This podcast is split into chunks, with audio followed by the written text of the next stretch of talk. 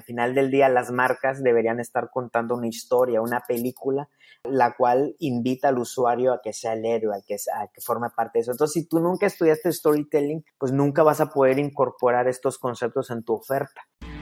Hola titanes, soy Raúl Muñoz. Bienvenidos a un nuevo episodio de Titanes Podcast, donde hablamos con emprendedores, líderes de opinión y dueños de negocio con el fin de conocer la historia detrás del éxito, lo que sea que eso signifique. También conocer todas sus experiencias, aprendizajes y fracasos en este camino. ¿Qué tal? Muy buenos días, buenas tardes. Estamos en un episodio más y el día de hoy Estoy con un buen amigo, Samuel Gutiérrez, o como lo conocen en el mundo digital, el buen Sam. Sam, ¿cómo estás? Un gusto saludarte. Qué gusto, hermano, muy buen Raúl. Este, a tus órdenes, viejo. Gracias por invitarme a hablar de algo que nos gusta mucho, viejo. Pues sí, e, el tema de, hoy, y para ser también muy puntuales, porque también, eh, digo, tú y yo que, estamos en, en, el tema de creación de contenido y que estamos haciendo diferentes tipos de podcasts y formatos, a veces llegar al punto como que cuesta un poco y, bueno, esa es la idea de tratar de dar la mayor información que eh, el día de hoy, pues hablar un poco de la creatividad, güey. Creo que la cuarentena ha impulsado, de, al menos así yo lo, yo lo veo desde mi perspectiva, ha impulsado la creatividad o cómo, cómo has visto tú ese sentido? Sí, hermano, yo creo que es, es un principio similar a, a cuando estás en la ducha y se te empiezan a ocurrir ideas, ¿no? El tema de, de cuando el cerebro tiene límites o tiene, o tiene fronteras que te están blindando de señales externas, pues puedes maximizar tu, tu enfoque, tu concentración. Si traes por ahí una búsqueda, ¿no? Si tu cerebro ya trae una búsqueda, entonces cuando le permites esos espacios de, de concentración, este, pues se te vienen buenas ideas. Daniel eh, Goldman en su libro El espíritu creativo habla de eso, de cómo el cerebro a veces te lanza las ideas cuando está trabajando en, en, un nivel bajo de conciencia, en el subconsciente, mientras tu consciente está ocupado en la ducha o está ocupado en otro proyecto, acá traes una tarea abajo este, que, que, que puede ser resuelta en, etapas como, como las que estamos viviendo. Yo creo que lo estamos viviendo mucho. Tú cuéntame, ¿te ha pasado que se te están ocurriendo ideas que antes no se te estaban, no, no, no te las estaba arrojando tu cerebro? Fíjate que sí, creo que también eh, el tema de, de estar como encerrados y como, como quitarte esas posibilidades de que puedes hacer cosas afuera, también te abre a, a empezar a explorar dentro de tu mente. Cuando y, creo que esto también lo, vamos a estar comentando mucho en, el episodio porque, eh, como bien comentabas, la búsqueda de las, señales, muchas veces estamos buscando esas señales afuera de nosotros y, eh, con, fuentes externas, pero también creo que hay señales que están dentro de nuestro cerebro y que quizá eh, no habían despertado o no eran tan fuertes porque no teníamos también ese tiempo como para poder eh, pensar en nuestro interior, reflexionar nosotros mismos qué estamos haciendo. Y sí, creo que estos eh, semanas ha sido de mayor creatividad en muchas cosas, pero también eso afecta de alguna manera, o al menos así yo lo veo, porque tengo muchas ideas, pero también el, el tiempo lo tengo limitado, entonces tengo que mediar un poco a qué ideas sí le voy a dedicar el tiempo y a qué ideas no dedicarle el tiempo. Ahí, por ejemplo, tú cómo haces para el tema de la priorización de las ideas. O sea, una vez que llega toda esta invasión de ideas, de creatividad y, que, nos ponemos un poquito ahí a hacer todo el brainstorming mental, después, ¿cómo, ¿cómo sugieres tú o cómo es para ti el proceso de priorizar esas ideas de acuerdo a lo que estás viviendo? Fíjate que eh, yo sugiero, yo sugiero un primer paso, ¿no? Un primer paso para poder responder esa pregunta, ¿no? Eh, y tiene que ver con el entendimiento de uno mismo y tiene que ver con el entendimiento de oportunidades a través de un modelo que se ha hecho muy famoso, que en Oriente, en Japón, para ser más específico, se conoce como el Ikigai. Eh, el Ikigai, eh, nosotros los occidentales hemos tratado de entenderlo y le hemos puesto palabras más, palabras menos, lo conocemos como la razón que hace que te levantes cada día la razón que hace que te, que te levantes de la cama y te despiertes y te pongas a, chambear, ¿no? Que es, son conceptos muy similares a los que han estado de moda, como el propósito, como el porqué, etcétera. Pero el Ikigai en Occidente hemos hecho hasta un diagrama de Venn de, de cuatro esferas, en donde se supone que el Ikigai es esa convergencia en el centro de las cuatro. Las cuatro esferas, cada una eh, la primera es eh, lo, que me, lo que me apasiona, lo que me gusta. Eh, número dos, en lo que soy bueno. Número tres, lo que me es redituable, por lo que me pagan bien, donde hay oportunidad de, negocio. Y número cuatro, eh, una problemática o una necesidad que necesita ser cubierta en el mundo. Cuando una idea, cuando un proyecto cumple con ambos criterios, para mí toma la primera posición. ¿Por qué? Porque si no solo me voy a estar prostituyendo por dinero. ¿Por qué? Porque si no solo, si solo estoy cumpliendo la cuarta esfera de una necesidad y no es redituable y ni bueno, pues estoy haciendo una ONG, estoy haciendo una fundación sin fines de lucro. Si estoy solo buscando mi pasión, pues es un hobby, ¿no? Entonces, hay esta fórmula a mí me gusta mucho porque me permite contestarte, me permite, me permite saber decir o tener los criterios suficientes para decir, todavía sabes que Raúl, en ese proyecto no me interesa o, no te voy a aportar mucho porque no soy bueno.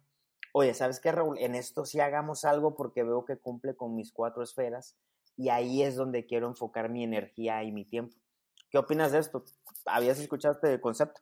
Sí, lo había escuchado, fíjate que, y, es, lo había escuchado reciente. Al final de cuentas, como bien decías, aquí en, la parte occidental le hemos puesto nombre y apellido a, esto y hay diferentes autores por ahí también que han expresado de diferentes formas, que sé que también compartimos por ahí algunos autores como es Simon Sinek, que nos habla de este círculo dorado, donde eh, en la parte central está el porqué y eh, a la hora de, expandir ese, círculo empiezas a encontrar ahora sí mm, eh, lo, que, quieres llevar a cabo. Entonces, eh, creo que es la referencia por ahí que se me viene. Y, como bien comentas, creo que al final de cuentas podemos ser creativos y podemos tener ideas de negocio y podemos tener ideas de ayudar al mundo, pero si, si eso no está alineado con, con lo con lo que es tu esencia, por así decirlo, pues quizá va a ser momentáneo e, el gusto y el placer o quizá no vamos a tener todo el enfoque que, aquí quiero partir en, esta nueva parte de... Eh, e, están las dos posturas en temas de, emprendimiento y negocios donde hay una postura que es eh, el enfoque completo y dedicarle casi casi eh, el 100% a, a, ese proyecto, a esa idea, y hay otras que, nos hablan un poco de esa diversidad y esa apertura a poder quizá crear o estar eh, inmerso en procesos creativos, en procesos de, innovación de diferentes ideas. Ahí, ¿cómo, ¿cómo ves tú ese sentido? Mira, a mí me gusta mucho el fútbol y tú y yo le vamos al más grande, compadre. Entonces, en el fútbol hay muchas respuestas tomando analogías. Por ejemplo, me preguntas, ¿hay, hay jugadores que deben enfocarse a un rol?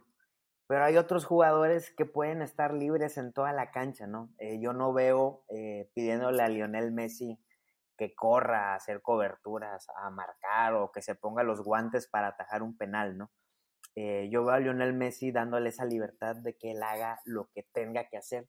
Sin embargo, hay jugadores unifuncionales, ¿no? Tú sabes de que Gianluigi Buffon es tal vez el mejor portero que ha habido en la faz de la tierra, pero de él no esperas que tenga esa plurifuncionalidad tampoco, ¿no? Porque de él esperas que, se enfoque en esa tarea de atajar goles, de evitar la tragedia del gol ajeno. Me explico. Llevándolo, aterrizándolo para acá, eh, esa, pregunta, ¿no? ¿Debo enfocarme? Bueno, si tu personalidad te da para ser enfocado, si tus hobbies convergen en, en intereses, en tareas, en capacidades, pues obviamente estás diseñado para, entregar tu vida a un solo proyecto, ¿no? Pero si eres, si eres multifacético, si eres eh, multidisciplinario, si tus intereses son divergentes y tu organización como persona te da eh, para atender diferentes proyectos, yo no veo por qué no puede ser un Lionel Messi que transita en diferentes lugares de la cancha eh, repartiendo el balón a varios o anotando tus propios goles. ¿Cómo ves esa analogía futbolera, compadre?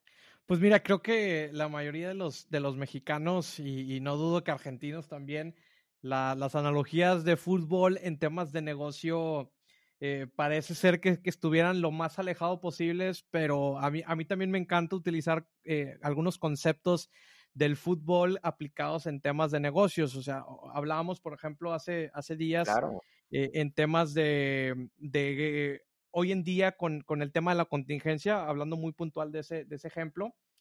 Que, que, las empresas tienen de dos o tres sopas, por así decirlo. Una es hacer estrategias a la ofensiva, que pues si nos lo trasladamos al fútbol es casi casi irte a meter goles, aunque te metan tres, pero hay que meter cinco, ¿no? Exacto, o sea, hasta tus defensas, tu portero está ya. como muy Muñoz, compadre. Exacto. Exacto. Y también quizá pues eh, si, si, si tu equipo o si tu empresa no está para eso, pues quedarte muy a la defensiva y nada más mantener el marcador y pues eh, a ver si la logras y si logras terminar el partido, porque quizá a la mitad ya, ya está ya el partido perdido. Entonces, eh, creo, que, creo que esa cadencia que existe en el fútbol es una cadencia que también en los negocios la veo todos los días. Y hablando también de eso, y conectando un poquito con lo anterior que comentabas de, ese enfoque o diversidad, eh, hoy se habla mucho de, eh, por ejemplo, los liderazgos responsivos, que hoy en día pues tenemos que, que, tener equipos más ágiles, tener equipos más autónomos. ¿Cómo crees que es el rol de un líder en una organización para fomentar o limitar la creatividad? Fíjate que eh, yo regresaría siempre a la misma respuesta, ¿no? Saber tus recursos, con, con qué cuentas, ¿no? en el fútbol hay equipos que, que, los mismos técnicos dicen, oye, ese equipo se dirige solo, ¿no? O sea, ¿qué, qué le vas a venir a decir a, a, ese Barcelona de Lionel Messi con Andrés Iniesta y Xavi, ¿no? Este, sin embargo, hay otros equipos que, que sí necesitan eh, dirección, ¿no?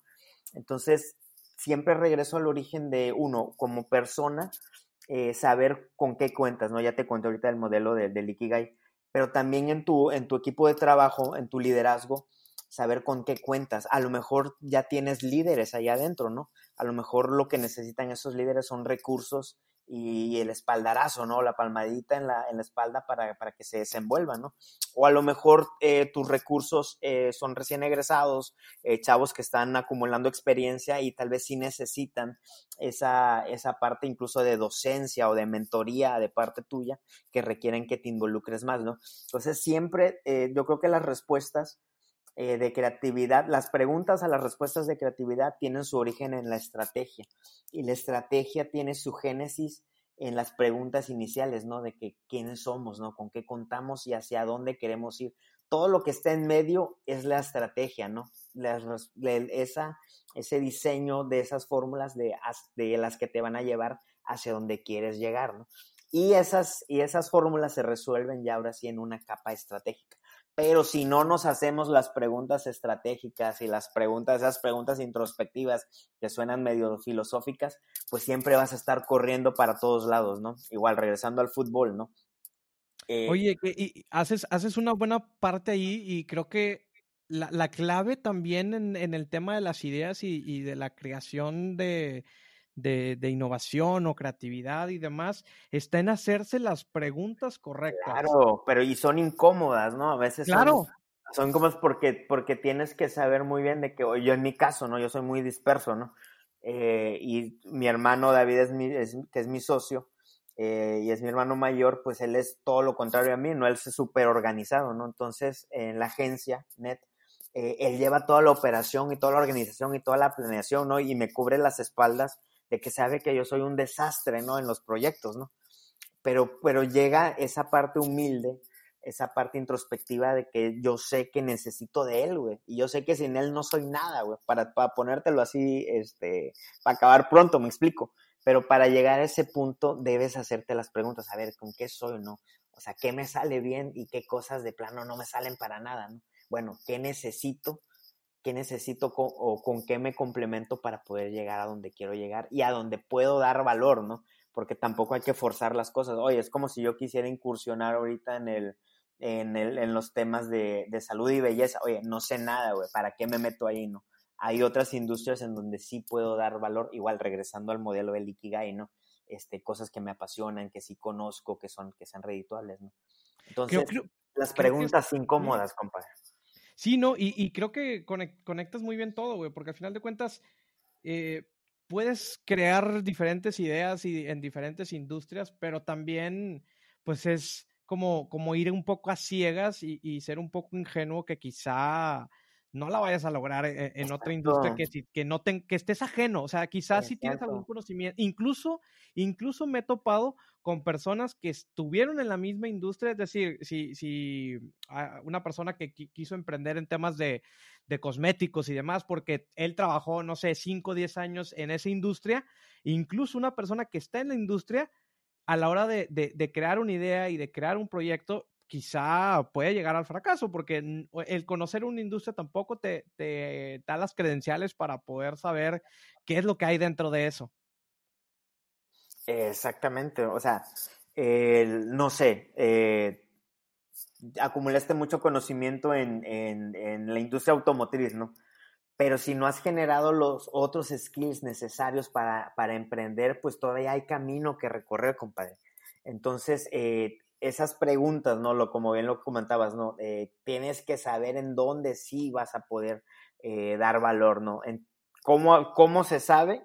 Bueno, ahí ya viene la, la parte pragmática, ¿no? Ahorita todo hemos hablado de, de, teoría y suena muy bonito el Ikigai y la filosofía y todo este tema, ¿no? Pero también está la parte pragmática de que tienes que probar si tu idea es válida, sí o no, muy rápido y sin que te cueste mucho dinero, ¿no? A través de prototipos. De que, oye, eh, tal vez yo no sé mucho de la, de la industria automotriz, pero voy a trasladar ciertos conceptos o principios de la industria de la alimentación que yo considero que pueden aplicar aquí, ¿no?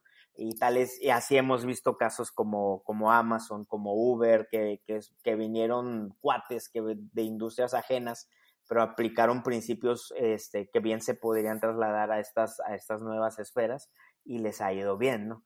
Pero cómo lo lograron a través de lanzar las ideas y ponerlas y ponerlas en funcionamiento rápido para generar los aprendizajes y los hallazgos necesarios y sobre esa idea iterar, iterar, iterar, iterar, iterar y por eso es que siempre tenemos actualizaciones de Facebook, de WhatsApp, de Amazon, de lo que tú quieras, porque todas esas ideas siempre están generando eh, hallazgos nuevos y eso te permite ir mejorando, ¿no? Y aquí ya incorporamos conceptos como lo de los productos mínimos viables, los MVPs, conceptos como que son prototipos o conceptos como la, las iteraciones ¿no? De que eh, en temas de innovación, ¿no? Que siempre tienes que estar regresando al diseño de tu producto para estarlo mejorando. Sí, el Google Sprint o Design Sprint también creo que, creo que aplica en, este hecho de, de, ver cuál es eh, eso la versión primaria o incluso esto te lo, te lo dicen mucho en tecnología sobre todo eh, y eso es un concepto que de, la, de la parte tecnológica porque para, para los que no sepan el desarrollar un producto ya en código, en una aplicación, es algo muy costoso y, lleva bastante. Y doloroso. Y muy doloroso, sí. O sea, hay muchos casos donde eh, eh, personas invirtieron cantidades de dinero con un freelancer en, la India y, que casi casi tiraban su dinero a, la basura y ni siquiera ah, previamente validaron la idea del negocio. Entonces, eh, ese, ese MVP, que es el mínimo viable posible, y, hay diferentes formas de hacerlo, ni siquiera muchas veces tienes que tener el producto, ni siquiera tienes que tener una página web, o sea, puedes validar de distintas formas y distintas maneras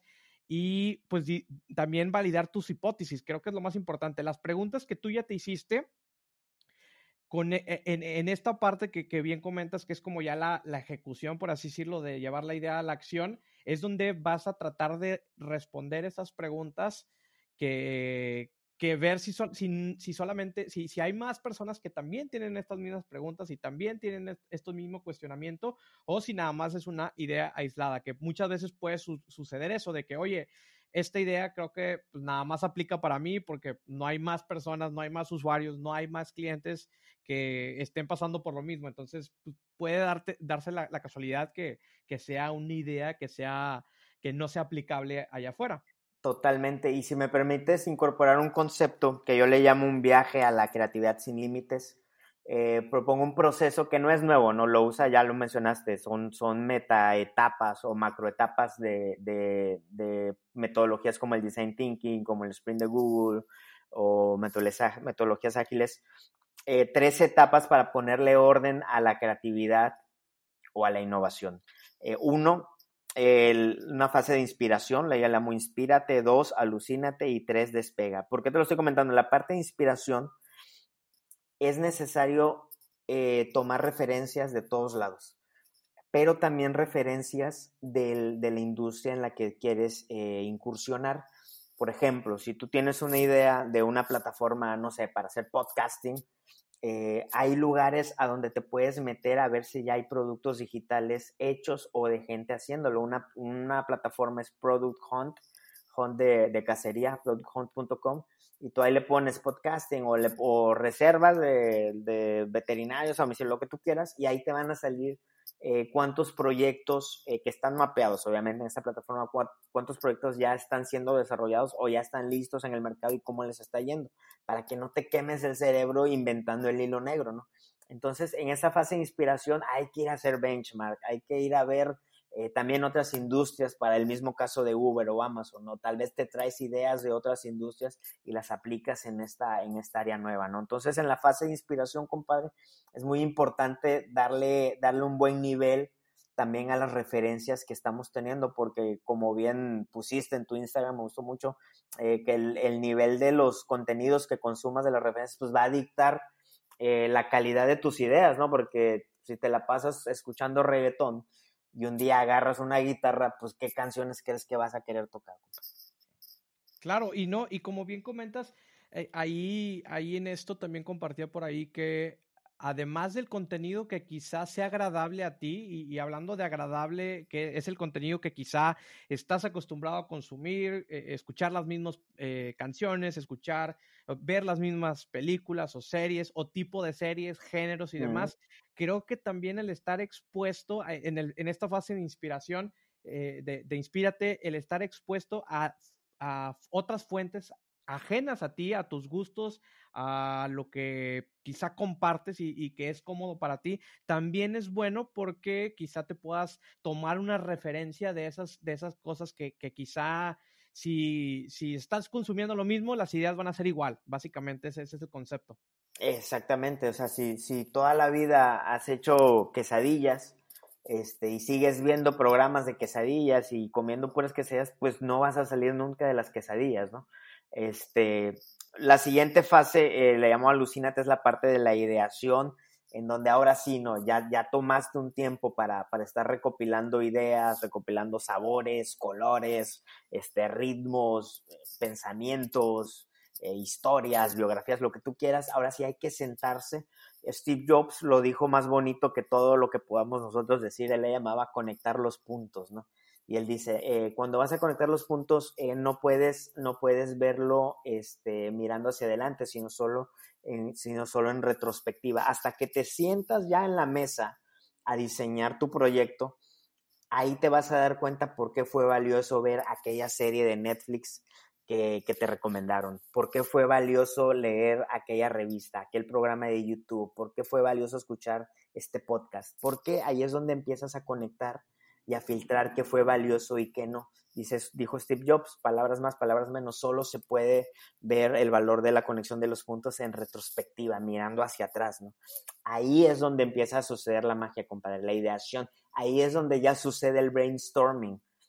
Que acabamos de decir que si vas a sentarte a hacer brainstorming sin haber hecho el proceso de inspiración muy robusto, por más que avientes mil ideas en la pared, van a tener la calidad del nivel de tus referencias. Fíjate que comentaste algo bien interesante porque yo también, por ejemplo, en temas de emprendimiento, para mí eh, el, emprendimiento básicamente es conectar los puntos, o sea, y, y, el conectar los puntos significa que quizá previamente tú ya investigaste o ya viste áreas de oportunidad, y ya viste o ya platicaste incluso con personas que, que, tienen una carencia o alguna necesidad. Entonces, lo único que haces en ese proceso, pues es decir, ah, fíjate, yo ya había visto esto que están haciendo en, no sé, en, en Suecia, que ya están aplicando allá esta técnica para hacer contenidos o para crear eh, no procesos de manufactura o para combatir el COVID. Entonces, eso lo atraes a, tu contexto, lo tropicalizas de alguna manera, le, pones obviamente todo el proceso de, del usuario, piensas en el usuario local y, empiezas a, ponerle como que cara y todo. Eh, y, ese proceso, pues solamente lo único que estás haciendo es eso, es, es, hilar esos dos contextos que previamente tú ya habías visto. Sí, y lo, mira, yo siempre digo que hay un, hay un video que para mí es la Biblia, lo veo al menos cada 15 días para recordar, este, recordar a nuestra deidad, a San Steve Jobs. Esta referencia que, que, hemos estado hablando de conectar los puntos, la, la dijo en un discurso de graduación de Stanford. Por favor, búsquenlo en YouTube, Steve Jobs, Stanford, este, en donde él cuenta tres historias y entre todas esas historias de su vida, está contando él, él cuenta cómo dejó eh, la escuela de tecnología eh, para, y empezó a tomar otros cursos, a desarrollar otras habilidades, se metió a ondas de caligrafía, etc. Y él cuenta y lo dice explícitamente eh, que si no hubiera sido por esos cursos de caligrafía, él no hubiera desarrollado el buen gusto por la tipografía y el diseño. Dice, de tal forma que no hubieran diseñado el sistema operativo visual de la Mac tan bonito. Dice, y como el Microsoft se copió de eso, dice, es probable que ninguna computadora hubiera tenido un sistema operativo bonito. Dice, la, la importancia de, de, lo que acabas de decir, de conectar, ¿no? O sea, él conectó ese gusto que desarrolló a través de la caligrafía, lo, lo conectó con una necesidad de, en los sistemas operativos de facilitarle la vida al usuario y, y, pasar de estar tecleando comandos a tener un sistema visual que hasta el día de hoy seguimos este, usando en sus evoluciones. Y, y, y, ahí me gustaría que, que, platicaras un poquito más acerca, eh, sé que te encanta la parte de diseño y de la parte de, de esta, de bajar, por ejemplo, todo lo eh, en materiales visuales y para la creación de, de, lo que haces precisamente en la agencia, eh, en temas de, de, branding y de temas de, de logotipos y demás. ¿Cómo, ¿Cómo, o qué tan pegado es el proceso de la creatividad o, qué es lo que viene a sumar en la, parte de diseño a una idea o a un negocio? Mira, el que viene a sumar, eh, hay muchas cosas, ¿no? Muchas cosas que te van a, al final del día, eh, yo sí, siempre he dicho que la, creatividad es como una ensalada. Tienes una mesa, imagínate que tienes una mesa grande. Todos tenemos esa mesa grande. El problema es que algunos traemos tomate, traemos lechuga, traemos zanahoria y otros traemos toma, eh, aguacate y otros traemos jícama, de tal forma que entre más nutrida esté tu mesa, ya cuando tú te sientes, ah, mira, ahorita tengo ganas de una ensalada y le voy a poner esto, esto y esto. Igual, tu ensalada va a estar tan rica y variada en función de los elementos que tengas en la mesa. Regresando a tu pregunta, compadre, el, un proyecto, dependiendo las necesidades o los requerimientos del proyecto, normalmente son problemáticas. ¿eh? Esto es algo muy padre. Eh, ¿Por qué? Porque tenemos que hacerla de, psicólogo y de, y de estratega para identificar ahí eh, cuáles son las problemáticas que el cliente nos está pidiendo.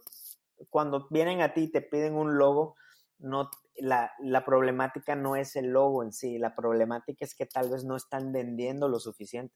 Y tal vez no están vendiendo lo suficiente por dos razones, porque no los conoce el mercado en el cual deberían estar posicionados y dos, los que sí los conocen no ven valor en su oferta. Entonces, nada más por esa, por esa eh, por esa petición de un logo, podemos transformarlo, transformarla, esa petición en un proyecto más grande de una estrategia de marca que tiene que ver con la reinvención del proyecto, la reinvención de la empresa, del cliente. Regresando a mi analogía de la, de la ensalada, si yo no hubiera tenido ese skill de estrategia, ese skill de que me creo psicólogo y trato de, ver a la gente cuál es, de, de identificar cuál es el, propósito o el porqué de las personas e incorporar conceptos eh, de, de, semiótica para ya hablar de significado de, los, de los símbolos, etcétera. Si tú no tienes esos elementos, no vas a poderle ofrecer esas respuestas o esas soluciones al cliente. De tal forma que el diseño, al final del día, aunque tiene su output en temas gráficos, visuales o de interfaz gráfica, eh, al final del día ah, es un iceberg y la parte de atrás tiene que estar muy sólida en temas de estrategia, de conocimiento de negocio, en temas de, relaciones personales, en temas de búsquedas personales. Hacemos estas validaciones, como te digo, del Ikigai para identificar bien las, eh, eh, las motivaciones de nuestros clientes, de nuestros partners, eh, por eso hemos transformado, por ejemplo, la marca, llevarla a una visión del diseño para negocio y propósito, Design for Business, Business and Purpose, porque al final del día son dos brazos los que nos mueven, la búsqueda de negocio y la búsqueda de la trascendencia a través de un propósito. Entonces mi invitación es que llenemos esa mesa con todas las verduras, las frutas, con todo lo, lo posible, para que en el momento en que alguien nos detone una petición, tengamos los elementos necesarios para ayudarlo y potenciar su proyecto y potenciar a esa persona al máximo. Ahora sí que, sería como aderezar, aderezar esa ensalada que ya está lista para hacer eh, comida, para ser eh, eh, servida ahí entre, en la mesa y ya es como esa parte, pues no, no final, pero que viene a realzar todo lo que está, como bien dices, debajo de. Sí, por ejemplo, si estudias de, design thinking, pues vas a incorporar metodologías de, como lo que estamos hablando, lo que les acabo de comentar, las tres etapas, pues son macro etapas del design thinking. Pero si estudias storytelling, vas a incorporar eh, conceptos del, del, relato de historias ah, en temas de branding, porque al final del día las marcas deberían estar contando una historia, una película al cual, la cual invita al usuario a que sea el héroe, a que, a que forme parte de eso. Entonces, si tú nunca estudiaste storytelling, pues nunca vas a poder incorporar estos conceptos en tu oferta. Entonces, por eso es importante, por eso es importante. Ahorita, por ejemplo, estoy tomando eh, la masterclass, ya en masterclass.com, es un proyecto padrísimo. Estoy tomando la de, de, storytelling de Dan Brown. Dan Brown es un autor de, de thrillers eh, como El Código da Vinci. Claro, claro, es este uno, de hecho ese, ese libro fue un libro que, leí para una actividad o tarea en, la prepa preparatoria y creo que lo leí en dos o tres días. Ah, ya sabes a qué me refiero, es el libro que más me ha tenido despierto noches porque es un, es un mago este cuate. Entonces él te explica él te explica eh, cómo formula sus, narrativas, sus historias, ¿no? Entonces, haz de cuenta de que, oye, me preguntaron, oye, ¿qué tiene que ver eso con tu trabajo? Pues si me lo preguntas así, tal vez nada, ¿no? Eh, sería la respuesta corta, ¿no? Pero la respuesta larga es que a través de eso estoy entendiendo cómo formular mejor las historias de las marcas, de, las, de, nuestros, de nuestros partners, de nuestros clientes. Eh, y, ojo, paréntesis, en español confundimos historias con historia, el history con, con la story, ¿no? Entonces hay un, en, en, inglés los americanos lo entienden bien de que eh, your history is not your story. O sea, tu relato cronológico de lo que has vivido no es necesariamente la historia eh, o el relato que debes estar contando al mundo, ¿no? Entonces, todo esto lo, eh, lo estaba aprendiendo a partir de mi interés en, en, en temas como del storytelling. Entonces, regresando a lo que me preguntabas, pues al final del día es diseñar soluciones, diseñamos soluciones, diseñamos ideas, diseñamos proyectos para que nuestros clientes y nuestros proyectos propios pues tengan visiones armonizadas de negocio y de, y de propósitos. Excelente. Y, y bueno, por ahí eh, creo que quedaba una, un punto pendiente de, de, de, tu, de tu proceso, eh, que es eh, cuál, Ah, bueno, empezamos en la parte de inspiración. Inspírate, recopila, eh, haz benchmark, se vale ver YouTube, se vale ver todo, ¿no? Stand up, lo que quieras. Ahora sí, llega la parte de alucínate. Siéntate en la mesa a conectar todos los puntos que necesites. Siempre ten en cuenta la problemática que quieres resolver y el usuario para el cual estás diseñando. Esto es muy importante, compadre. No sé si te ha pasado que luego te alucinas y pones ideas bien chidas, pero al, ya cuando le llega al usuario el usuario dice, güey, ¿esto qué, güey? Me explico, está muy fancy para mí, ¿no? O está muy, o, al contrario, ¿no? O está muy, muy básico para mí. Entonces, si no tenemos en cuenta el usuario, eh, vamos a estar diseñando eh, como un escopetazo, ¿no? Y es la básica del diseño es de que tú, diseñador, no eres el usuario, ¿no? Debes conocer muy bien al usuario. Bueno, todo esto es en la segunda fase de ideación. Ya la tercera, que le llamo despega, eh, una idea solo es buena si lo es su ejecución. Una idea ahí en una computadora, en una presentación de PowerPoint o en un post en la pared no es relevante ni va a trascender, ¿no? Solo si su ejecución es buena, es valiosa, ¿no? Por eso pon en marcha tu proyecto cuanto antes, para que aprendas, para que tengas los aprendizajes necesarios y te permita, que estos te permitan mejorar lo, lo que hablábamos hace rato del prototipado, ¿no? Entonces, inspírate, alucínate y despega, compadre. Normalmente todos nos arrancamos ya a la ejecución, ¿no? De que, oye, compadre, vamos a hacer un podcast y ya lo estás dando de alta, ¿no? De que, oye, pues, espérate, ¿no? Esa es, la, esa es la tercera parte, ¿no? Del despega. Primero vamos a inspirarnos, vamos a idearlo bien, vamos a alucinarnos y ya luego ponemos en marcha este podcast. ¿A ti qué ha pasado? Antes te pasaba de que te arrancabas de volada a la ejecución. Pues mira, eh, fíjate que en algunos proyectos he reducido, o digo, eh, porque esto también creo que es muy relevante para, para los que nos están escuchando, que, que ahorita lo hablamos en tres puntos eh, o en tres macro, macro momentos, pero como puede ser un día que donde te avientes todo este proceso, como pueden ser meses de, de, de ideación, de inspiración y demás. Entonces, hay proyectos que sí, efectivamente, los procesos de, creatividad son un poco más robustos que otros, pero hay otros procesos donde quizá ya sé, eh, como, como todas esas fuentes de inspiración, ya, ya conozco y, valido de, manera muy rápida, entonces ya me voy directamente al despegue para poder empezar a mejorarlo. Entonces, yo creo que varía por el tipo, y, sobre todo si ya conoces algo del de, el proyecto, la idea que, que, quieres ejecutar, pues entonces creo que te puedes, no, no, no quiero decir adelantar, pero creo que ya tienes... Acortar, ¿no? Ya puedes acortar e, esa, esa brecha y esa ruta que si de plano, o sea, si alguien que es ajeno, por ejemplo, lo, lo, platicamos ahorita, si es ajeno al tema del podcast, pues entonces te tienes que ir a las raíces de, oye, ¿qué es el podcast? Cuándo surge el podcast, por qué surge, surge, el podcast y que creo que hoy en día son conceptos que, que, si tú le preguntas a muchos podcasters de los nuevos de que, oye, ¿y cuándo inició?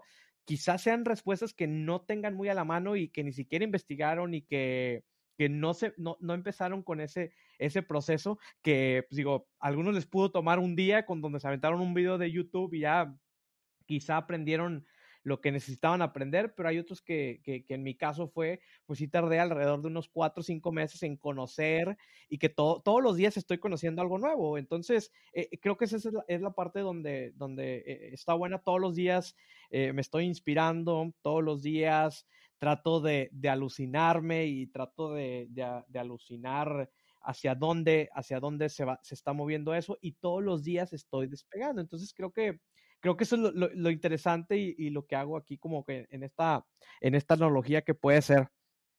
Valioso. Y si me permites incorporar otro concepto que está muy ligado a lo que acabas de decir, la intuición. Y ojo porque hay un, hay un gran peligro con la intuición. De que ahorita tú me comentaste o me puedes decir, oye, ¿sabes qué? Eh, yo puedo responder a estos proyectos, a estas problemáticas muy rápido porque ya conozco las respuestas, ¿no? El problema es cuando heredamos esos sesgos y queremos responder igual de rápido en otras áreas en las cuales no necesariamente somos expertos o no hemos acumulado los aprendizajes y la experiencia necesaria para poder eh, proveer una respuesta inmediata. ¿Qué es eso? Que hemos malentendido la intuición que es ese, esa, como redundando, ¿no? esa respuesta rápida. Como el hunch en inglés. Sí, aventarlo rápido. ¿no? El problema de la intuición es que funciona solo cuando estás en un ambiente, cuando estás en un área donde eres experto. Ahí es donde funciona la, la intuición. Si tú le preguntas a Lionel Messi cuánto es 3040 por 87, no te vas a saber decir, güey pero aviéntale un balón de espaldas a 80 metros de la portería y qué es lo que te va a hacer, me explico. Ese es el problema de la intuición, esa madurez en saber decir, ¿sabes qué? Aquí, en esta cancha, aquí yo soy bueno, y en la otra, dame tantito tiempo para, para echarle la pensada, ¿no?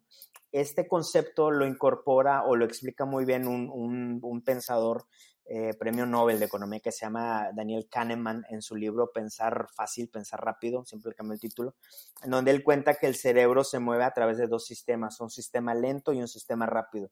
El sistema rápido te avienta esas preguntas este, sin necesidad de hacer muchos procesos.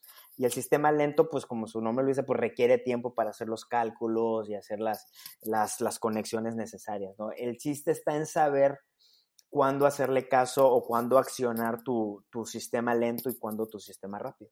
Claro, y, y, como bien lo decías, creo que tienes que acumular las horas de vuelo para poder realmente volar. O sea, al final de cuentas, estos conceptos de, de la aviación eh, son muy relevantes en este proceso de creatividad y, de innovación porque pues para realmente poder volar eh, en una industria que, que, quizá desconoces, pues tienes que acumular esas horas de vuelo y esas horas de vuelo se pueden acumular de diferentes formas. Una, quizá trabajando para alguna empresa que esté dentro de esa industria, otra puede ser quizá estudiando sobre esa industria. Y, o las dos, es lo mejor. ¿O las dos. Fíjate que hay otro pensador, de, ya, van a decir que soy un, nerd, ¿verdad? Pero bueno, Malcolm Gladwell. Eh, ¿Cómo saber cuando ya eres experto? Es, eh, Malcolm Gladwell es un escritor canadiense buenísimo, tiene varios bestsellers. Malcolm, Gladwell llega a la cifra de que eres experto en algo cuando acumulas 10.000 horas de vuelo. Y él pone esa gráfica. Eh, personajes que han pasado esas 10.000 horas de vuelo dedicadas, eh, o sea, así como estás diciendo, o sea, no, no nada más de que dedicándole dos, tres horas, sino bien, ¿no? Cuando pasas del umbral de las 10.000 horas, es donde te, te, comienzas a ser relevante en el entorno o en la industria donde te estás desenvolviendo. Eh, y hace el, él hizo el análisis de personajes como Mozart, como Steve Jobs, como Bill Gates, como los Beatles, eh, you name it. Todas estas personas acumularon al menos 10.000 horas de práctica, de experiencia en esa área, en su área de interés, antes de convertirse en los genios que hoy conocemos. Así que pues ya queda de cada quien hacer su cálculo cuántas llevamos, ¿no, Claro, creo que, creo que sí e, es importante hacer este cálculo porque, digo, y, aquí podríamos volver un poco al tema de la educación tradicional actual, que aunque bien te, da los conceptos macro y algunos conceptos que quizá puedas aplicar en, temas de negocio, en temas de, de eh, creación y demás, pues eh, no terminas de dar ese enfoque hacia la, quizá el, sector, quizá la industria en la que estás, estás laborando. Entonces, por eso también, eh, como tú comentabas hace rato, pues el constante aprendizaje, el, el saber y, el decir que, que, pues aún no, no somos expertos en, sino que estamos en la búsqueda. E, en la búsqueda de, eh, creo que e, es lo, es lo que hay que hacer. O sea, hay que ser humildes, como bien decías también anteriormente, eh, qué es lo que sí sabemos y qué es lo que no sabemos, qué es lo que también estamos dispuestos a aprender y que es quizá también cosas que pues no vamos a aprender por porque simplemente es quizá es una habilidad que no se nos da, o sea, por ejemplo, si, si eres malo para las matemáticas y forzosamente estás tratando de educarte en matemáticas, pues quizá eh, va a ser mucho más doloroso a que si te enfocas quizá en tus, en tus áreas de, de, expertise o, las áreas fuertes. Increíble. Fíjate, me encanta esto que acabas de decir y de hecho eh, hay una forma de abordar, o hay varias formas de abordar eh, o aproximarse a, preguntas como esto que acabas de decir. Bueno, si soy bueno en las, si no soy bueno en las matemáticas, ¿en qué soy bueno? ¿no? Eh, hay un cuatro, un psicólogo que propuso un formato, él le llama las inteligencias múltiples o las múltiples inteligencias, en donde él se dio cuenta de esto que acabas de decir. Dice, normalmente evaluamos la inteligencia de alguien por su capacidad lógico-matemática. Dice, y eso, eso es, es, injusto, ¿no? Porque pues igual, regresando a nuestro ejemplo, hacer un examen de, de matemáticas o de lógica a Lionel Messi, ¿no? O sea, no sabemos cómo va a salir, pero pues dale un balón entonces Gardner eh, propone de que tenemos varias inteligencias, seis o siete, de hecho la, han ido actualizando. Eh, una es la lógico-matemática, la que normalmente conocemos como el coeficiente intelectual, pero está la, la, inteligencia musical, por ejemplo, compa, tú que le haces ahí a la guitarra y a la cantada. Igual tú este, también. Sí, y, y, y, también la ejecución de la música, pero también la sensibilidad que tienes ante la música, ¿no? Personas como tú y como yo que nos conmueve la, la buena música, pues es un tipo de inteligencia. Eh, la inteligencia, eh, otra que también tienes muy, muy bien desarrollada, la lingüística, esa capacidad de articular muy bien tus ideas, eh, como lo haces muy bien ¿no? en tus podcasts, en tus posts y todo. Esa es una, esa es una inteligencia, ¿no? O sea, no, no, no a cualquiera puedes poner a escribir o hablar. Eh, la inteligencia, otra que tienes muy bien, ¿no? La interpersonal, tu capacidad de conectarte con las, con las personas, ¿no? Esa es una gracia, no más que una gracia, es una inteligencia. La, la intrapersonal, la, la, capacidad que tienes de conocerte a ti mismo. Eh, yo hay una que tengo cero, que es la, la visual espacial es esa que tiene que ver con la, nuestra capacidad de imaginarnos espacios y orientaciones. O sea, de cuenta, a mí cuando me dan una indicación de que, oye, para llegar a mi casa das vuelta en el Oxxo y giras acá, haz de cuenta que como la típica escena de Homero Simpson, ¿no? De que bla, bla, bla, o sea, no entiendo nada. O de que me explican, no, mi casa es así y el cuarto, no me, no me imagino nada, ¿no?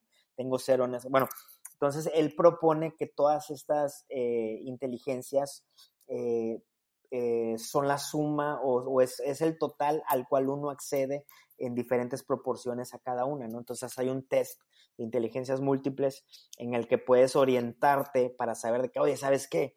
Salí bueno en, el tema de, de, hay una que se llama la kinestésica, que es tu capacidad de, de, tu cuerpo de interactuar con el mundo. Los grandes futbolistas son muy hábiles en esto, de habilidades manuales, de escultura, de recortar, de carpintería o de bailar, ¿no? Entonces, oye, salí muy bueno en esto, oye, pues a lo mejor soy bueno para los deportes, oye, salí muy alto en matemáticas, ah, bueno, pues tal vez temas de tecnología, oye, salí muy bueno en esta y esta, y empiezas a combinar, ¿no? Entonces, fíjate cómo siempre regresamos al origen, ¿no?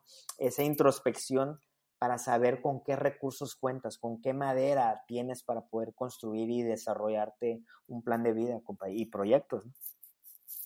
No, pues creo que, creo que es muy relevante esto, güey, porque eh, hoy en día las evaluaciones de educativas y las evaluaciones quizá de, de, otras personas, incluso de nuestros colaboradores, porque muchas veces forzamos a, colaboradores eh, eh, donde les exigimos que sean inteligentes en algo que quizá no sea su fuerte y no estamos evaluando otro tipo de capacidades que, que quizá puedan desempeñarse mucho mejor.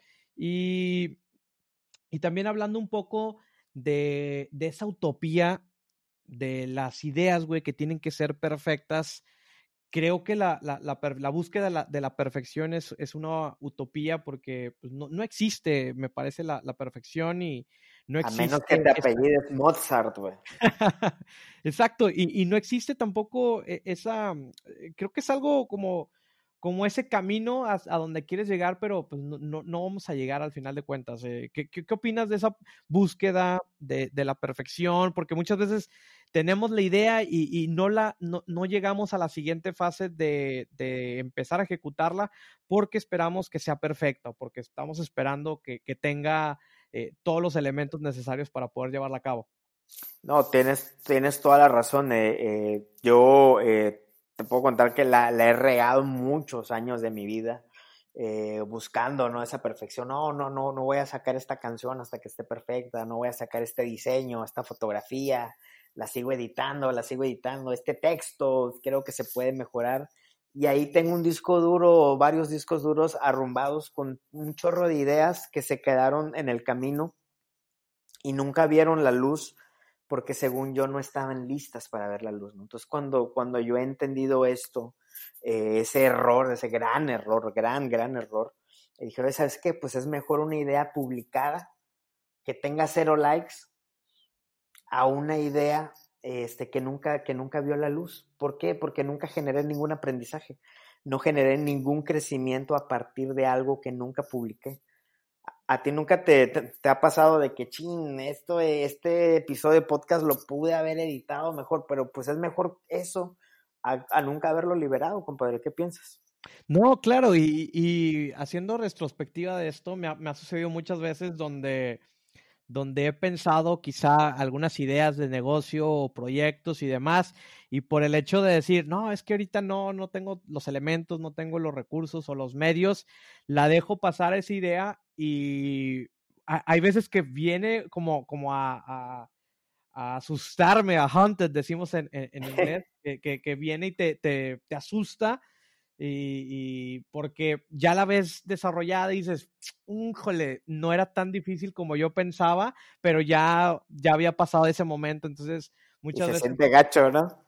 Sí, no, muchas veces es que dices, no, pues yo, yo tenía la idea, todos, todos teníamos la idea de Uber, todos teníamos la idea de Rappi y hace, la habíamos podido hacer hace tres, cuatro, cinco años que llegaron estas plataformas, pero pues bueno, se quedó ahí, se quedó en el tintero, se quedó solamente como que en la planeación y pues hubo otras personas que esa misma idea, o digo, quizá no la misma idea, pero el mismo concepto, lo llevaron a la acción y, no era, quizá no era perfecto en ese momento y no creo que ahorita tampoco sea perfecto, pero están en la búsqueda de esa perfección. Sí, y por ejemplo, marcas, hablamos de gigantes, ¿no? Por ejemplo, Google, ¿no? Es el gran paradigma de esto. Eh, Google libera muchos productos al año, muchas iniciativas, y no todas le, le, pegan. De hecho, hasta ha sido terco con varias que están destinadas al fracaso, ¿no? Lo de Google Plus, no sé si te acuerdas del Google Wave en su momento, este, pero no a todo le pega, o sea, libera cosas aunque no sean perfectas, este, pero genera aprendizajes suficientes para ir acotando sus esfuerzos. ¿Me explico? Entonces, y mira lo que es Google, ¿no? O sea, y si, si tú das una revisión, eh, hay, un, hay sitios de, que archivan eh, proyectos desde los noventas y pasados, eh, ve a ver cómo eran las primeras versiones de Amazon, de Facebook, pues del mismo Google, de Yahoo, de, ve a ver esas versiones, o sea, totalmente, eran totalmente perfectibles, pero tuvieron la visión eh, de, de, sacarlas al, al, público. El mismo iPhone no estaba listo para salir al mercado, pero que dijo Steve Jobs, pues vámonos, compadre, ¿y qué hizo? Pues se comió el mundo, ¿no?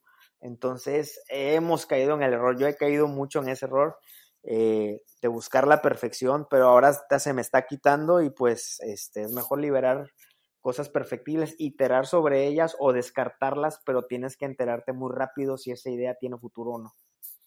Excelente. Summer, experto en creatividad, un pensador, eh, hasta No, me tengo más preguntas que respuestas, compadre. Tengo más preguntas, por eso siempre te ando buscando. Pero, pero eso son, eso es la filosofía. La filosofía es la búsqueda de, de, esas respuestas que tenemos. O sea, es esa, e, es esa búsqueda hacia, hacia la verdad, que, que hablando ya más, metiéndonos más en temas de, psicoanálisis y demás, es la búsqueda de la verdad y creo que los productos, las ideas que tenemos, es eso, es simplemente como esa búsqueda de, de introspección, e, esa búsqueda de, de qué es, por qué estamos aquí como seres humanos, qué estamos haciendo. Fíjate que me gusta mucho, eh, he encontrado muchas de esas respuestas en el storytelling. Eh, cuando le preguntaron a, gente como García Márquez o como García Lorca, de que, oye, ¿y, por qué escribes? Ya, ya en serio, ¿por qué escribes? ¿Sabes qué respuesta daban? ¿Qué respuesta? Escribo para que me, escribo para que me quieran. O el otro contestó, escribo para que me quieran más mis amigos al final del día, compadre, eh, esa parte filosófica de que, oye, al final del día lo que estamos buscando es que nos quieran, güey. Al final del día estamos buscando esa, esa, esa, aceptación, esa, ser parte de este grupo, de este mundo, de este entorno, de, esta... Freud lo llevaba más lejos y decía de que queríamos enorgullecer siempre a nuestros papás, ¿no? Oye, pues hay que tener eso claro, me explico. Es mejor, digan los americanos, embrace it. O sea, así es, güey, me explico. Y hazlo teniendo eso en cuenta, no estoy lanzando algo al mundo, un pedazo, una pieza de contenido, lo estoy lanzando buscando cariño, güey, buscando amor, güey. Claro, porque te, vuelves vulnerable, cabrón. O sea, al final de cuentas, también, también, y creo que también es uno, uno de los, de los factores porque, por lo que muchos no lanzan sus ideas allá al fuera, al mundo, porque te vuelves vulnerable, güey. O sea, el que tú compartas. te va a llover. Estás pensando, güey. O sea, vas a o sea, e, estás expuesto a, que te lluevan y que te digan, oye, güey, eso no me gusta esa idea, güey, o no está chida, no. O sea, porque ¿qué ja, te salió bien mal. Eh. Sí, entonces creo que, creo que, digo, todo se resuelve. ¿Cómo le, haces, ¿Cómo le haces para lidiar con eso, güey? O sea, tienes esa vocecita que te dice, eh, güey, no, no lo hagas, güey, no está tan chido, güey. ¿Cómo le haces para lanzarlo, güey?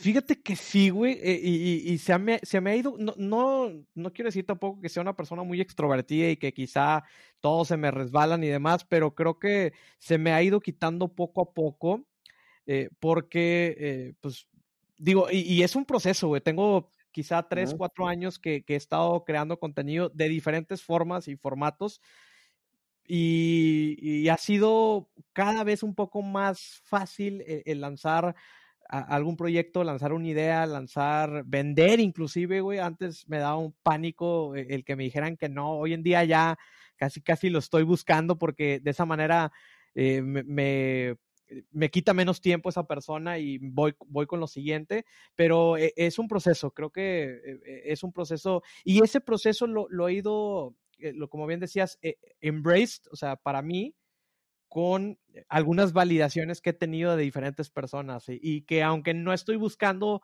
la aprobación de esas personas, o sea, ni de mi familia, ni de mis papás, ni de mi esposa, ni de mis amigos, aún así, cuando la recibo, ya es como un momento de decir, ok, entonces no estoy, no la estoy cagando, no estoy tan fuera de, de, donde quiero estar. De acuerdo, totalmente. O sea, pero, pero, no lo vas a saber si no, si no te, te avientas, ¿no? Sí, no, y, y, es eso, al final de cuentas aventarte, eh, saber que vas a estar vulnerable, pero que quizá te vas a destrabar y, van a surgir buenas ideas eh, o, o, ideas quizá puedan ser un poco mejor aceptadas por lo, lo, cualquier tipo de, de ojo que, que, estés buscando. Pero es eso, si no sacas las ideas que ya tienes en tu mente, pues nunca vas a poder recibir nuevas ideas. Y, y, eso es también creo que algo relevante porque eh, llenas tu, tu, cerebro, llenas tu cabeza de, de ideas y, se queda ahí trabado en lo mismo y lo mismo. Y creo que nunca puedes continuar si no aterrizas o, o desechas esa idea o al menos como la pones, la pones en un plano físico para poder recibir nuevas ideas. Y ojo, ahorita que comentaste lo de la vulnerabilidad, hay una plática padrísima de, de una eh, pensadora contemporánea que se llama Brené Brown. Búsquenla en TED o en YouTube, en todo lo se llama El Poder de la Vulnerabilidad. También tiene en el especial en, en Netflix. En Netflix, exactamente, es ella mismo. Y bottom line de, de esta TED Talk es que las personas que se muestran vulnerables son estadísticamente más felices que las que no. ¿Qué es esto? Eh, yo hoy, hoy mi esposa, Lili, por ejemplo, yo al mes de novios, oye, te amo y me quiero casar contigo. ¡Qué ah, la bestia! O sea, es un, en un estado completo de vulnerabilidad, me explico. Pero Brené Brown dice, ella para formular esta, este mensaje ella le llama teorías aterrizadas. ¿Por qué teorías aterrizadas? Porque ella ha dado terapia a miles de personas durante toda su experiencia. Entonces dice, lo que yo voy a decir es, traigo fundamentos con números, o sea, no me lo estoy inventando. ¿no? Entonces dice, las personas que se avientan, así como yo, al ser las primeras en decir te amo, te extraño, oye, dame, dame cinco minutos para este proyecto, aunque sé que tal vez me vas a batear, las personas que se atreven a eso en el Excel final que llenas tienen un porcentaje mucho más alto de felicidad y de éxito que las personas que nunca se atreven, que nunca se muestran vulnerables. Y ella dice, oye, te van a romper el corazón, te van a batear en temas de, proyectos. Sí, güey, sí, pero como lo vas a seguir haciendo, te vas a seguir mostrando vulnerable, estadísticamente vas a lograr una mayor felicidad y éxito en tus proyectos que las personas que definitivamente no se muestran vulnerables. Claro, y, también no es que vayas a crear una coraza por los rechazos y por, por los bateos y por eh, quizá que te hagan caras y te, te, vean feo, no es que vayas a desarrollar una coraza, aunque muchas personas pudieran desarrollar una. Eh, más bien creo que eh, es, es, saber que quizá la, la, culpa no es tuya de lo que estás haciendo, sino la otra persona pues también tiene sus propios sentimientos, pensamientos y, por eso también no necesariamente tiene que recaer todo en ti. O sea, quizá también no era el momento con la otra persona, no sé, tenía un mal día. O no te eh quiere, güey, pues ni modos, vámonos, lo que sigue. Claro, y, por no porque una persona no te quiera, tengas que, dejar aquellas que sí te quieran y que, te están prestando atención y que... ¿Y cómo lo, lo, bajamos esto a los proyectos? Pues cuando vas a pichar una idea de negocio, cuando le hablas a alguien de, tienes tu podcast y le hablas a un invitado, un superstar, y te batean, te dejan en visto o ni te dejan en visto, pero uno de esos te va a decir que sí, güey, me explico. Uno de, uno de esas personas que te han estado bateando, que les estás proponiendo proyectos, te va a decir que sí, me explico. Los clientes que están buscando te van a batear 10, pero donde uno te diga que sí, pues ya lo hiciste, güey. Claro, creo que. Creo tener esa resiliencia, güey. Sí, aumentar eh, tu porcentaje ahí de bateo y aumentar, por ejemplo, acá, acá en, el, tema de fútbol, aumentar tu, tu cuota de goles. Pues, la, única manera de, sí, la única manera de meter más goles, pues es tirando más. De acuerdísimo, güey. Y el que no tira, pues definitivamente ese güey, ¿cuántos goles va a meter? Pues cero, me explico. Ahí va a caer uno de rebote y. Ah, uno, como los del chicharito, güey, chicharazo, güey, chicharazo, güey. Oye, pues Samer, muchas gracias por, por tu tiempo. Eh, quisiera que, que, nos dejaras como eh, estos últimos mensajes de, para aquellas personas. Creo que todas las personas tenemos buenas ideas y, y creo que eh, la diferencia está, ya lo bien comentamos, lo comentamos durante todo el episodio, en el tema de la ejecución. Entonces, algunas eh, algún mensaje para todos aquellos que, que, que, tengan ideas en este momento y que por ahí, eh, pues, ¿cómo, ¿cómo, les puedes recomendar que, los salgan, salgan lo más rápido o que quizá se inspiren mucho más o, no sé? A ver, ¿qué, ¿qué, mensaje les darías? Mira, son, son muchos, pero yo, yo me quedo con las respuestas que daban los, los más grandes, ¿no? Y para mí el, el ser humano más grande que ha pisado este planeta se llama, se llamó Leonardo da Vinci. Leonardo di Serpiero da Vinci. Él, paradójicamente, no terminaba, no terminaba muchas de sus ideas porque era disperso. O sea, le valía queso y ya se metía en otro proyecto y se venía y regresaba a su idea y todo, bla, bla, bla. Pero desarrolló muchas cosas porque se la pasó experimentando y aquí está la clave. A él de joven, cuando le, le decían, pues él era, él era bastardo, ¿no? Él venía de, de una, de, eh, fue concebido eh, fuera del matrimonio, ¿no? Eh, entonces no, no, tuvo acceso a varias, a varias cosas, no fue al TEC, por así decirlo, ¿no? En los inicios de, su, de su vida, ¿no? Entonces, los artistas le decían, ah, mira, es que este cuate, pues no, no, es, no es San Petrino, ¿no? No es de sangre azul, este, no está estudiado como nosotros, no fue a Harvard como nosotros, no fue a Stanford como nosotros. Este, ¿Y sabes qué respondía él? Decía Leonardo, Decía, ah, mira, pues déjalos que se, que se pavoneen, que se vanagloríen de sus estudios, de sus letras, de sus libros, de sus maestrías, de sus webinars, déjalos, déjalos. Este, yo en cambio soy discípulo de la experiencia. Ojo, discípulo de la experiencia. Dice, mientras aquellos están teorizando y filosofando, yo ya dibujé, ya pinté, ya diseccioné, tantos cuerpos de aves, de humanos, ya construí, ya fui ingeniero civil, ya experimenté, ya la regué en 1587 proyectos, ya fui y vine y acumulé aprendizajes a través de la experiencia. Y aquí incorporo un último, un último eh, eh, concepto y recomendación. Hay un libro que se llama Originales, así como está Simon Sinek, de hecho, Simon Sinek en su último, el libro más reciente, él le contó la historia que él veía a Adam Grant como su rival eh, en sus inicios. Bueno, está este libro, se llama Originales de Adam Grant, en donde él habla mucho de la creatividad y de la innovación. Y él vio un patrón eh, por ejemplo, hace algunos años eh, la Orquesta Filarmónica de Londres hizo un compendio de las 50 obras de música clásica más importantes de la historia, porque todo mundo sacaba sus listas, ¿no? No, que la novena sinfonía eso no es, no, pues que esta eso no es. Y dije, ¿sabes qué? Nosotros aquí vamos a poner las 50. Y en esas 50 obras de la, de la historia de la música había algunas de Bach, de Mozart, de Beethoven, de, de lo que sea. ¿Qué hizo Adam Grant? Estudió a cada uno de esos compositores y se dio cuenta que para que Bach, no me acuerdo ahorita los números, pero para que Bach tuviera, eh, no sé, cinco obras en, esa, en ese compendio, este, tuvo que haber formulado, eh, mira, hay tres obras de Bach en ese compendio y Bach en su vida hizo más de mil composiciones, más de mil, y solo tres están consideradas como obras maestras de la historia. Mozart tiene seis en ese compendio y, e hizo más de 600. Beethoven hizo más de 650 y tiene cinco obras maestras. Si lo llevas a otros ambientes, Shakespeare escribió más de 198 obras y solo tres están consideradas como obras maestras de la literatura universal. Picasso, más de 50 mil obras y siete obras están consideradas como obras maestras. Eh, Einstein, ya en ciencia, hizo más de 250 aportaciones tratados, eh, postulaciones y lo que tú quieras, y solo cuatro cambiaron la historia. Y así te la puedes llevar. ¿Qué te quiere decir Adam Grant? Y con, esto cierro eh, respondiendo a tu pregunta. Es que la cantidad de tus ideas es lo que te va a llevar a hacer un mayor índice en la calidad de tus ideas. No solo meter el gol, sino meterlo bonito si no estás tirando a gol, si no estás tirando a gol, no solo no vas a meter gol, sino nunca vas a meter goles bonitos.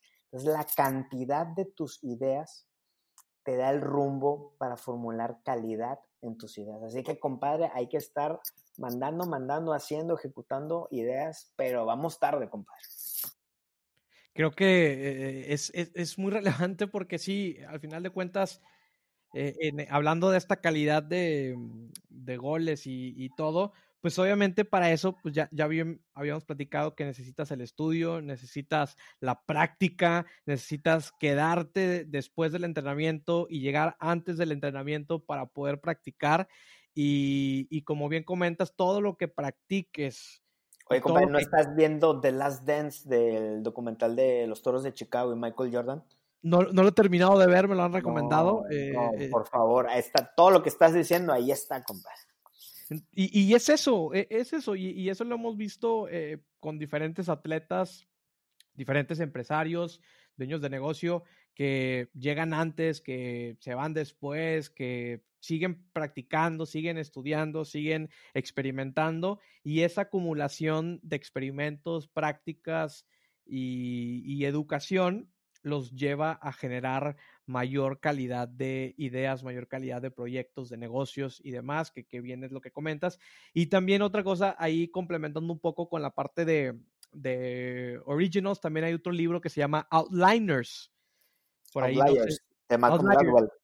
Ajá. ¿Qué, qué, qué te habla también de eso? De que pues no necesitas ser como, como que este, o sea, e, este genio, o sea, solamente un por ciento de la población es realmente genio y los demás somos común y corrientes y, ahí estamos.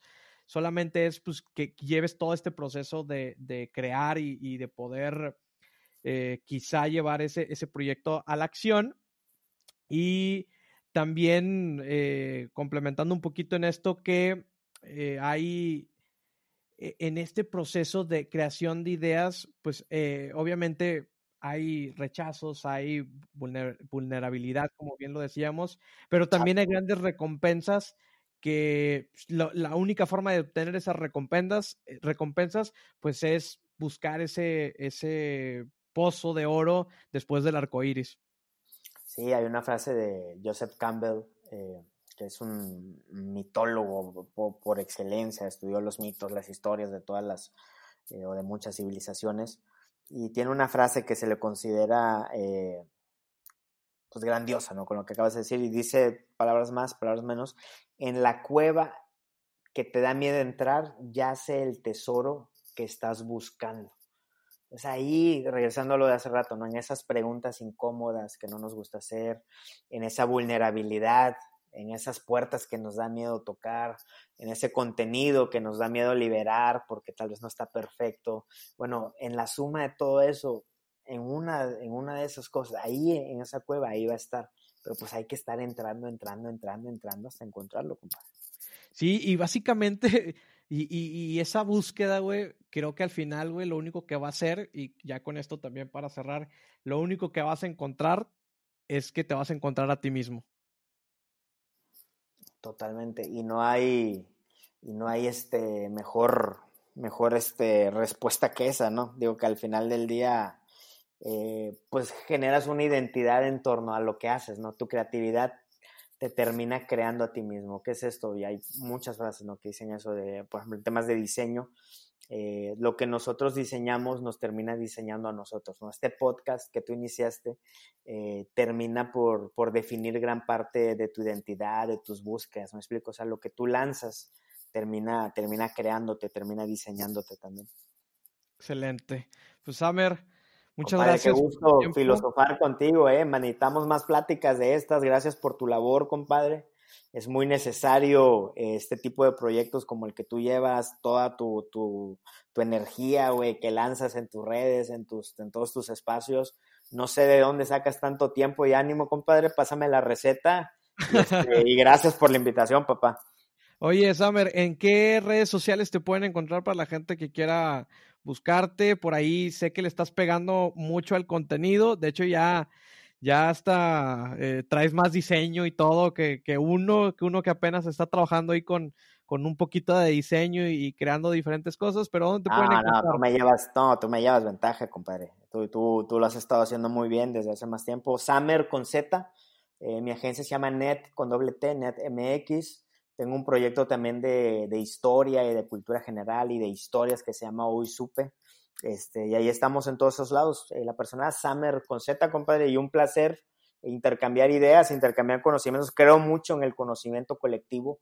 Esto que estamos haciendo, intercambiar ideas, eh, es lo que nos permite o los que nos está permitiendo crecer como sociedad y como individuos, compadre. Así que pues aplaudo, celebro y agradezco este tipo de, dinámicas en las que llevas el liderazgo. Muy seguramente eh, vamos a, a volver aquí a, a, platicar porque creo que hubo varios temas que los tocamos muy por encimita, el tema del storytelling y cómo, uh. cómo estamos acostumbrados a, a, a, recordar por el, por el tema de las historias y que, pues digo, básicamente toda nuestra humanidad está en base a historias. Y déjame y, meterte un gol ahí, güey. Y sabes qué me, me retuerce la vesícula que ya no tengo que hemos prostituido mucho el concepto de storytelling. Storytelling es esto que estás diciendo, güey.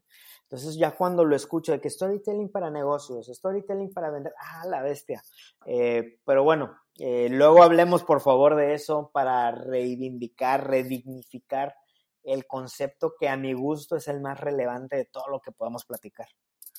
Sí, de, de, de, ese tema también, incluso meternos un poco más en temas de innovación. Platicamos un poco de algunas herramientas, de algunas técnicas que se utilizan, pero quizá ampliar un poco más este concepto. Por ahí también platicar un poco de estrategia de negocios, estrategias de marketing, claro. que por ahí sé que, que, también eres experto. Y bueno, quizá también aventarnos algo de fútbol. Compadre, y, por favor. Y platicar por favor. un poquito ahí de, del club de, de nuestros amores y, y, tal vez relacionarlo con todo este tema, ¿no? Estaría muy interesante.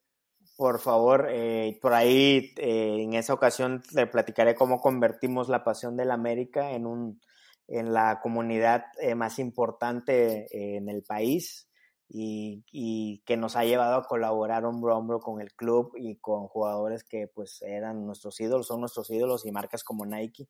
Pero cómo transformas una pasión en un proyecto. Esa es porque hay varias, eh, varios eh, malentendidos ahí y me gustaría también compartirte eso para, para, aclararlo, porque nos vamos con la finta, ah, mi pasión es un proyecto. No, hay fórmulas para convertirlo en un proyecto. Eso estaría muy interesante porque creo que también eh, hoy hay muchas personas que te dicen, no, sigue tu pasión y convierte tu pasión en negocio y demás, pero híjole. Es, este... Estas personas le están haciendo más daño al mundo que el COVID, sí. compadre. sí, porque, porque hay algunos hobbies, algunas pasiones que eh, no están tan robustos como, como quisiéramos que estuvieran, entonces, pues también podría ser un tema bastante interesante. Totalmente, y recuerda el, el, modelo del Ikigai, ¿no? Tal vez es tu pasión, pero tal vez no hay, no hay oportunidad de negocio, güey. O tal vez no estás resolviendo ninguna problemática, güey. O tal vez es tu pasión, pero ni siquiera eres bueno en eso, ¿no? Entonces, Compadre. Esta yo... podría ser la más dura, ¿eh? Ya nada más también para, para entrar ahí. Eso podría ser la más dura, güey. Que quizá tu pasión no sea tu fuerte, güey. Y, y es... Mira, por ejemplo, en mi caso, ¿no? Mi pasión es el fútbol, pero soy malísimo, güey. O sea, me, soy un tronco, güey, para, con el balón, me explico. Entonces, oye, pues no soy bueno para jugar fútbol, ¿no? Pero tal vez sí soy bueno usando mis skills de branding y de comunicación y haciéndome de socios que son buenos en otras áreas, güey, como mi compa de Jorge, que es un líder natural, güey. Entonces, bueno, tal vez él tiene lo que a mí me falta, ¿no? Me explico, y podamos hacer un proyecto ahora sí en base a nuestra pasión. Sí, no, no, no, creo que, creo que está interesante porque hay maneras de poder transformarlo y quizá jugar en la periferia de lo que es tu pasión y, y hay otras, hay muchas áreas que lo puedes hacer. Pero bueno, Samer, un gustazo, síganlo en sus redes sociales, por ahí también síganlo en sus podcasts, arroba linaje águila, águila. y arroba hoy supe. Hoy supe. Y, y también Ideasnet en, del de Net. Sí, el de Talks, ¿verdad? Talksbacknet. ¿o? Ideasnet se llama Ideasnet. Ok, Ideasnet es en todas las plataformas digitales y también en sus redes sociales de Instagram como arroba Summer. Summer, Samuel, gracias, compadre. No, gracias a ti, compadre. Un gran abrazo y ahí seguimos cotorreando. Listo. ¡Vámonos! ¡Vámonos! Hemos llegado al final del episodio. Muchísimas gracias por llegar hasta este punto. Comparte este episodio, dale suscribir si estás en Apple Podcast y dale seguir si estás en Spotify. También recuerda que puedes compartir directamente en Instagram etiquetándonos arroba titanespodcast. Muchísimas gracias y hasta la próxima.